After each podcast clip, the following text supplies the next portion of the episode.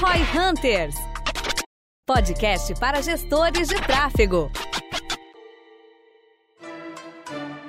Indicadores no marketing uma questão muito discutida, porque, né, no marketing digital a gente tem milhares de indicadores que a gente pode analisar, diferentemente do marketing tradicional, lá que não existem quase indicadores muitas vezes, ou é bem escasso. E aí a nossa ideia aqui hoje é falar um pouco mais, mais ou menos uma pirâmide de indicadores que a gente tem aqui na V4 e no, no, na nossa experiência e comentar um pouco do que, que você deve focar aí como um gestor de tráfego, quais são os principais indicadores e o que, que você deve ter realmente atenção na hora de otimizar e criar suas campanhas. Se a gente fosse fazer um exercício aqui, qual é a intenção da gente falar um pouco sobre esse assunto? É porque indicadores a gente pode granular infinitamente essa, essa questão e trazer um relatório com milhares e centenas de indicadores e às vezes a gente vira se encontra numa maçaroca de possibilidades e não sabe muito bem para onde olhar. Então a nossa intenção aqui é fazer um, uma discussão para tentar criar um grau de prioridade desses indicadores. Vamos começar visualizando uma pirâmide na nossa mente e tentar enxergar quais são os topos dessa pirâmide, quais coisas que a gente deve olhar com mais foco, e aí a gente vai descendo nessa pirâmide para coisas que a gente, às vezes, não necessariamente vai precisar mostrar para o cliente, por exemplo, é algo mais que você, que vai ser o analista ali de mídia, vai estar tá olhando. Cara, eu ia falar que assim, no fim do dia, na minha visão, só tem dois indicadores que importam de verdade de marketing: volume investido e ROI. O resto é, é, o resto é adicional. Cara, o que importa é o quanto você tá investindo, quanto o ROI tá dando. Porque assim, se o seu ROI é negativo, não faz sentido investir nada, mas ao mesmo tempo não, não importa se tem um ROI de 10 vezes investindo 50 reais. Tipo, isso não vai mudar seu negócio, né? Então você tem que. É o equilíbrio desses dois, é o principal ponto. E o resto é como é que você garante esse equilíbrio, né? Porque, querendo ou não, você não, você não tem poder de mexer no ROI diretamente. Tem que atuar nas alavancas dele para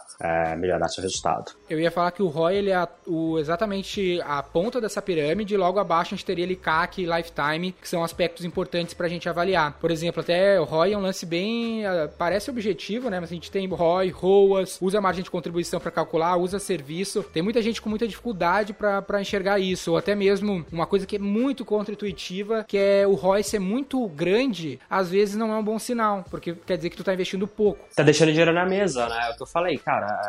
O que, que, é melhor? Você investir 10 mil reais por mês e ter um ROI de, vai, 10 vezes que você vai ter 100 mil, ou você ter, investir 30 mil reais por mês e ter um ROI de 8 vezes, que é 25% pior, mas agora tá fazendo 240 mil. Via de regra, eu brinco que se você tiver com um ROI acima de 4, você tá deixando dinheiro na mesa. Cara, uma coisa que eu acho que todo mundo concorda é que o qualquer canal, a tendência dele é sempre ficar mais caro. Você pode até conseguir ganhar alguma otimização, em algum momento reduzir seu custo nele no curto prazo, mas assim, a longo prazo, ele só fica mais caro, porque mais pessoas vão usar, tipo, mais distante daquele seu cliente core, todas essas questões, elas, por natureza, né, por definição, no futuro vai estar tá mais caro. Então gasta mais hoje, onde está mais barato, do que no futuro, onde vai ser impossível você, você ter a escolha de qual ROI, de o que, que você quer. Você quer crescer ou você quer ter ROI? Né? No curto prazo, geralmente você consegue escolher. No futuro, você não vai ter escolha, cara. É o que der e é isso aí, acabou. Então aproveita enquanto ainda pode. No fim das contas, ROI é que nem like. Ele não paga o boleto. No fim das contas, não adianta ter um ROI gigante que muitas vezes vai estar tá só mascarando o teu número ali. Eu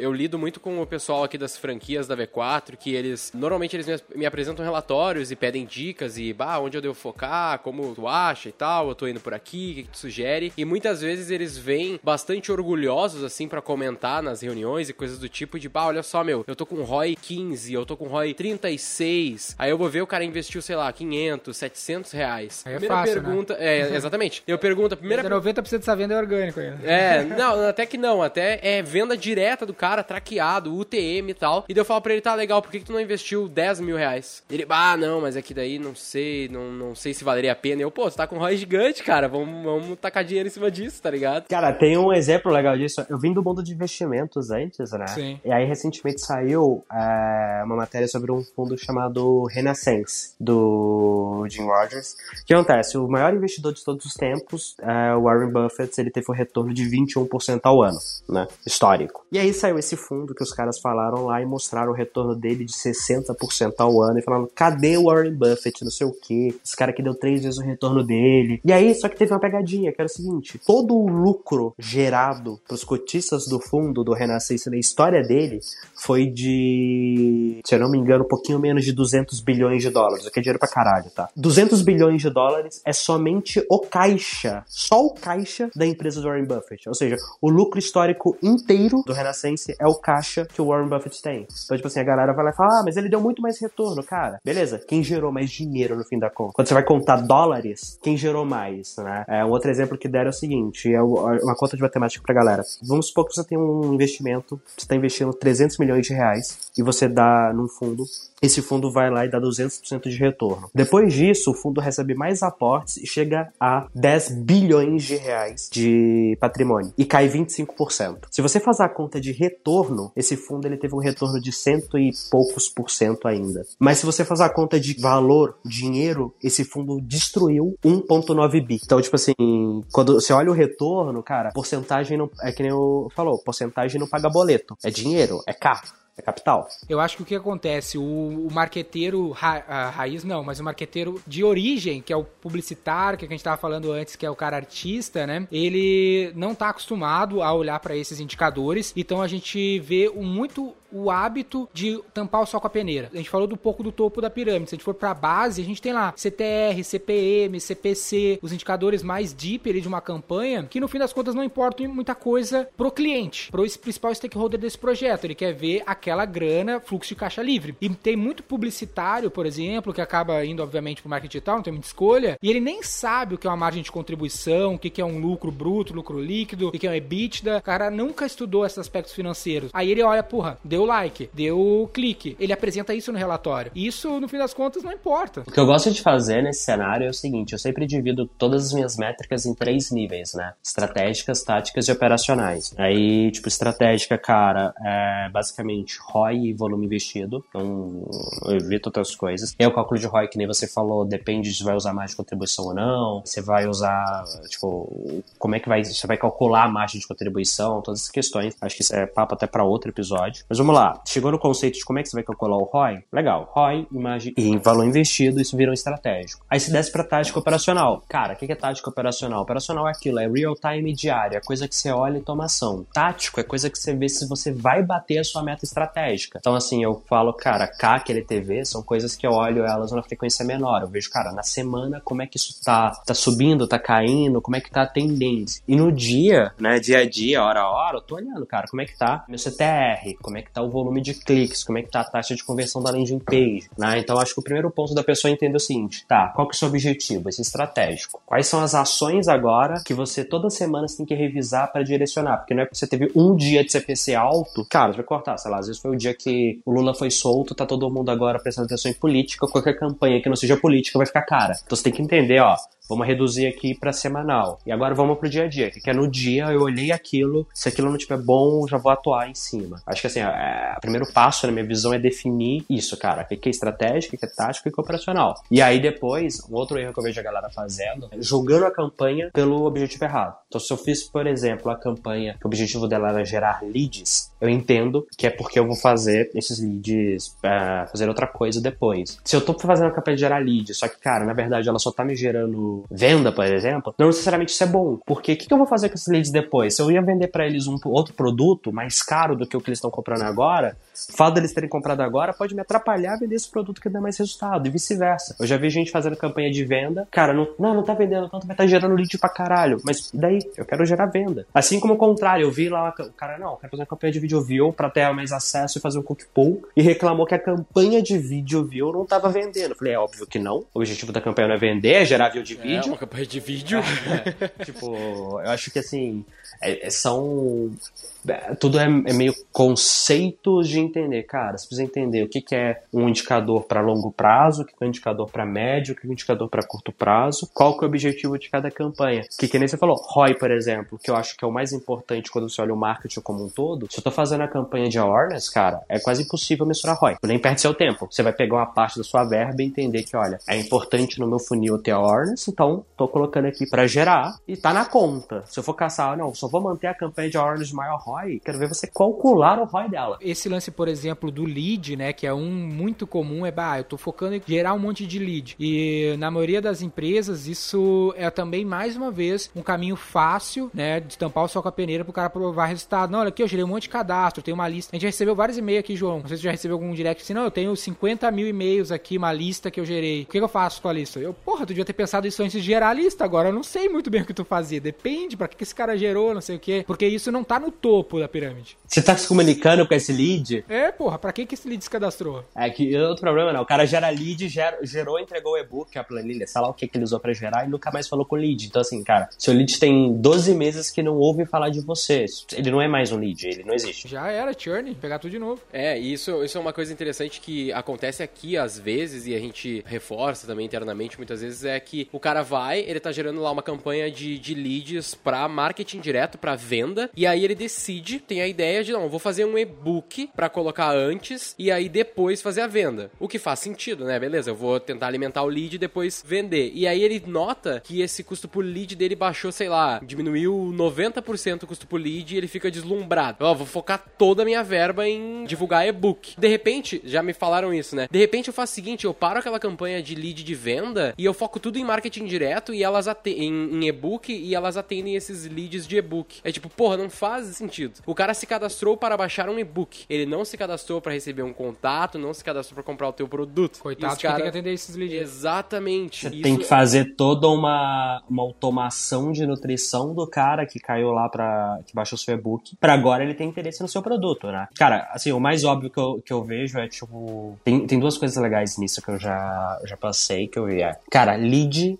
não vale nada até ele virar cliente. Até ele virar cliente, na verdade, ele é um custo de manutenção do seu serviço de e-mail, né? E aí, beleza, você vai lá e vai trabalhar. Então, assim, cara, só tem uma campanha. Fazia muito isso de, cara, metrificar lead por lead magnet, por canal, os matches, quantos lead magnets o cara tinha. Eu tenho lá um, um lead magnet que ele me gera um lead a 10 reais. Só que, cara, eu vendo um produto de mil, tá? Só pra facilitar a conta. Só que esse produto de 10 reais, a cada 10 leads eu faço uma venda. Legal. Eu tenho um outro lead magnet que me gera lead a 5 reais. Só que nesse preciso de 30 leads para gerar uma venda. Por mais que meu CPL seja metade, eu tô 50% mais caro por venda. O pessoal ele só olha a ponta, tipo, falta a conexão do operacional tático estratégico, né? Cara, a CPL é uma parada operacional. O tático é o seu CAC, né? E o CAC, você tem que pegar quantos leads você gerou, o custo por lead desses leads, quantos viraram cliente. Você tem todo esse processo que o nego não, não olha. Assim, da minha, da minha experiência, eu entendo por que, que as pessoas fazem isso. E aí a gente tá aqui para tentar ajudar elas a não errar por esse, esse problema que é básico, assim, né? E muitas vezes é muito fácil, é tipo, tá, tá na tua cara o CPC, o CTR, o CPL, né? O custo por lead, etc. Todos esses dados estão ali na tua cara, tu sabendo mais ou menos o que que é bom, um CTR bom, um custo por lead bom, o cara acaba focando nisso porque é muito fácil. Controle, ele sente É, mais exatamente. É muito mais difícil eu pensar em qual que é o Ah, mas assim, o que que é um CTR bom, cara? O que que é um custo por lead bom? É relativo. Porque assim, se você não tá fazendo o seu cálculo de conversão de lead em cliente, você não sabe o que que é um CPL bom. É tampar o sol com a peneira. É o cara achar que tá top porque é o que ele consegue ter controle. Se o cara chegar numa reunião com um stakeholder que, na maioria das vezes, não tem muita relação com marketing digital e já tem uma desconfiança, e tu chegar mostrando CTR, CPM, CPC, o cara vai perder paciência contigo, não é o que ele quer ver. E eu sei, e eu, mais uma vez, esse, esse exercício de empatia, de entender as pessoas, às vezes o cara não tem, né, o acesso, o cara fica se fazendo para abrir os números, a gente vê isso direto, mas, cara, isso é premissa. Se tu não tiver isso, não vai rolar. Eu dei uma mentoria pra um cara, foi uma mentoria pro bono na, pelo programa da WeWork. E o cara queria me contratar pra uma consultoria paga. Falei, ah, beleza, bora, né, conversar, ver aqui a sessão de Discover, como é que vai ser. Aí ele falou, ah, então, eu quero aumentar meus esforços agora nas plataformas de marketing pago, o SEO já tá bom, já tá gerando resultado, mas eu não tô investindo tanto quanto eu deveria em partes porque eu não sei muito bem, por isso eu queria te contratar pra ajudar. Eu falei, ah, legal. O cara, ele não integrava os dados de conversão dele com o Google e com o Facebook, porque ele falou que tinha medo de, dar, de mostrar pro Google e pro Facebook quanto ele tava vendendo. Padrão. Não, é tipo, Padrão, isso aí é, o... foi um exercício de empatia, eu tive que me segurar. Desculpa a galera que estiver ouvindo que pensa assim, mas na boa, são empresas, tipo, valem centenas de bilhões de dólares. Ele provavelmente não tá nem aí pro seu negócio. Simples assim, ele nem sabe que você existe, sabe? E acontece, cara. A gente, muitas vezes a gente que tem contas ali que investem centenas de milhares de reais todos os meses ou semanas às vezes, o Facebook não dá bola. Imagina pro Porra, empresário médio que aqui, investe. A gente investe centenas de milhares pra 300 empresas e o Facebook, olha, tem que implorar pra eles dar Tem atenção. que implorar pra dar atenção, é foda. Imagina o cara que investe 500 ou que investe 10 reais por dia 10 no... mil, 50 mil, 100 mil, cara, pra te começar a fazer cosquinha na parada. O Google, a gente já falou aqui, o Google é, o maior, é a maior empresa de mídia do mundo. Fatura 180 bilhões, 90 e poucos por cento do faturamento é com, ads, é com Google Ads. E a segunda maior empresa de mídia do mundo é a Disney, com nem metade do que o Google fatura. Então tá longe de tu ser algo Relevante. que os caras vão se importar. Uma outra coisa que costuma acontecer muito também é que vocês falaram do custo por lead, né? Eu vi uma vez, ah, eu caí nessa pegadinha. O Facebook, em específico, ele tem aquela campanha de formulário, né? Sim, sim. Geração de cadastro. Formulário do Facebook. Cara, gera um CPL incrível. Barbado. Só que o que eu não percebi, quando você deixou o e-mail automático, ele puxa o e-mail de login do Facebook. E pro público-alvo que eu tava atingindo naquela. nessa campanha específica, era o público-alvo mais velho. O que significa que o e-mail do Facebook desse cara não era o e-mail que ele olhava no dia a dia. Então, assim, meu custo por lead despencou. Só que meu open, meu clique despencou junto. Justamente por quê? Porque eu tô puxando um e-mail que não tenho mais contato. Ou então, quando você otimiza uma campanha para gerar lead, né? Usa aquele objetivo conversão cadastro. Aí o que que eu vi, cara? Isso foi um truque que eu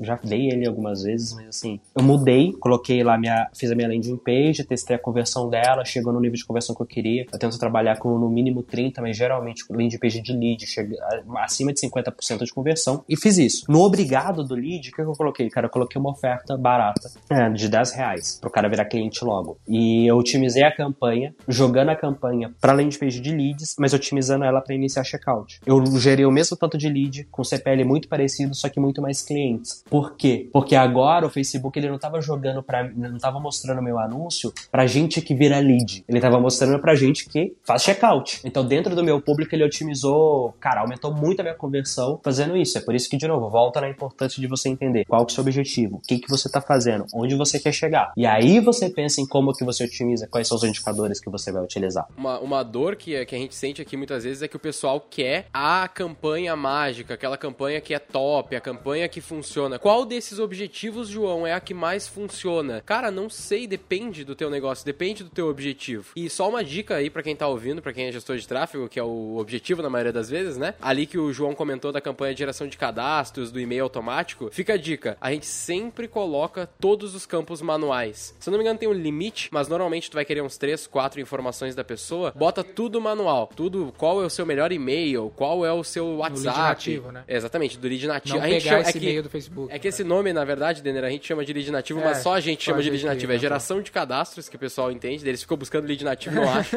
Ah, é que é geração de cadastros. E aí a gente sempre bota os formulários manuais ali. É pior na Ah, conversão. não. A única coisa que eu deixo automática lá é o nome da É, o pessoa. nome é mais porque isso o fácil. Facebook pega certo. O resto, Exato. é, e-mail e telefone, Manual. é na mão. Exatamente. Ah, apesar que, cara, eu fiz alguns testes e telefone, celular, pra quando você vai fazer ligação, ele até funcionou bem. E-mail foi uma bosta. Assim, e-mail foi ridículo. Mas o celular, eu acho que ele, ele, ele funcionou bem, mas, cara, faz o teste. Se você vê que entre deixar na mão e deixar no automático não tá dando muita diferença, eu acredito sim que vai dar um resultado melhor deixar na mão, sabe? É, a conclusão desse assunto, eu acho que é bem fazer esse exercício, visualiza uma pirâmide, pirâmide de Maslow, mesma, mesma lógica da pirâmide, aonde lá no topo, como o João falou, tem esses indicadores estratégicos, botando o ROI ou ROAS como um dos principais, até um- uma pauta para outro episódio, ROI versus ROAS. Exatamente. Vou E o aprofundar. investimento, né? O investimento que é importante. Pra não esquecer que o ROI. Precisa do investimento para calcular o ROI, não tem? É, sim, certamente, mas cuida pra não pensar no ROI alto como a métrica boa, É. mas sim um O ROI ROI, certo. certo. O ROI exatamente. estratégico. Depois a gente tem esses, esses táticos, CAC, Lifetime, e depois tu tem uma série de operacionais, leads, video views, CPC, CTR. Vai depender até da campanha que você tá fazendo. Tem muito indicador pra analisar e Tem vai que olhar depender pro mesmo. topo da pirâmide.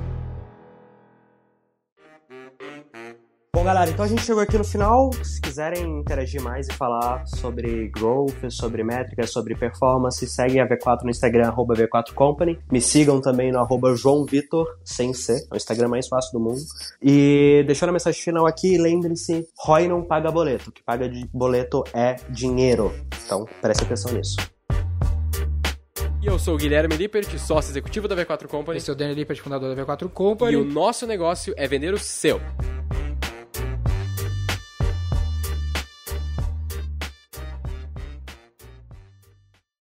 Para saber mais sobre como a V4 pode ajudar o seu negócio, ou você que é profissional de marketing digital e quer saber como ser nosso parceiro, acesse v4company.com e saiba mais.